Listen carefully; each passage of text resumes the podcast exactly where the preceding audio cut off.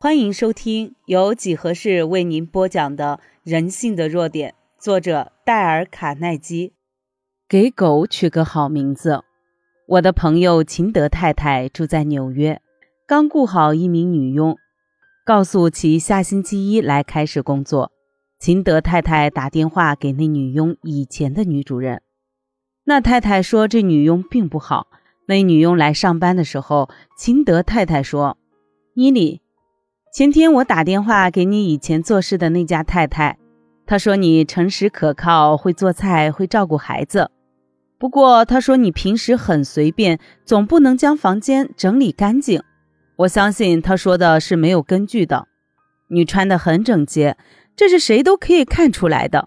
我可以打赌，你收拾房间一定同你的人一样整洁干净。我也相信我们一定会相处得很好。是的，他们果然相处得非常好。尼里不得不顾全他的名誉，所以秦德太太所讲的，他真的做到了。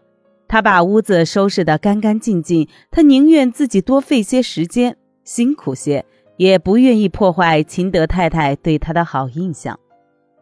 包德文铁路机车工厂的总经理华克伦说过这样的话：“一般人都会愿意接受指导。”如果你得到他的尊敬，并且对他的某种能力表示尊敬的话，我们也可以这样说：如果你想改善一个人某方面的缺点，你要表示出他已具有这方面的优点。莎士比亚说：“如果你没有某种美德，就假定你有。”这好比是假定对方有你所要激发的美德，给他一个美好的名誉去表现。他会尽其所能，也不愿意使你感到失望。雷布利克在他的《我和梅托林克的生活》一书中，曾叙述一个身份低微的比利时女佣惊人的改变。他这样写着：“隔壁饭店里有个女佣，每天替我送饭菜来。她的名字叫洗碗的玛丽，因为她开始工作时是厨房里的一个助手。她那副长相真古怪。”一对斗鸡眼，两条弯弯的腿，身上瘦的没有四两肉，精神也是显得无精打采、迷迷糊糊的。有一天，他端着一盘面来给我时，我坦白地对他这样说：“玛丽，你知不知道你有内在的财富？”玛丽平时似乎有约束自己感情的习惯，生怕会招来什么灾祸，不敢做出一点喜欢的样子。他把面放在桌子上后，才叹了口气说：“太太，我是从来不敢想那些的。”他没有任何怀疑，也没有提出更多的问题。他只是回到厨房，反复思索我所说的话，深信这不是人家开他的玩笑。从那天起，他似乎也考虑到了那件事，已起了一种神奇的变化。他相信自己是看不见的暗室之宝。他开始注意修饰他的面部和身体。他那原来枯萎了的青春，渐渐地洋溢出青春般的气息来。两个月后，当我要离开那个地方时，他突然告诉我，他就要跟厨师的侄儿结婚了。他悄悄地告诉我，我要去做人家的太太了。他向我道谢。我只用了这样简短的一句话。就改变了他的人生。洗碗的玛丽，这样一个美好的赞誉改变了他的一生。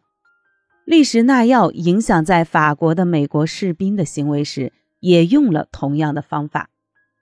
哈巴德将军，一位最受人们欢迎的美国将军，他告诉利什纳说，在他看来，在法国的两万美国士兵是他所接触过最合乎理想。最整洁的队伍，这是不是过分的赞许？或许是的。可是我们看丽士娜如何应对的。丽士娜说：“我从未忘记把哈巴德将军所说的话告诉士兵们。我并没有怀疑这些话的真实性，即使并不真实。那些士兵们知道哈巴德将军的意见后，他们会努力去到达那个水准。”有这样一句古语：“如果不给一条狗取一个好听的名字，不如把它勒死算了。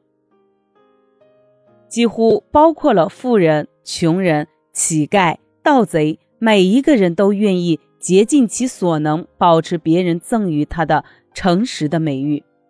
新兴监狱狱长劳斯说：“如果你必须去对付一个盗贼、骗子，只有一个办法可以制服他，那就是待他如同一位诚实体面的绅士一样。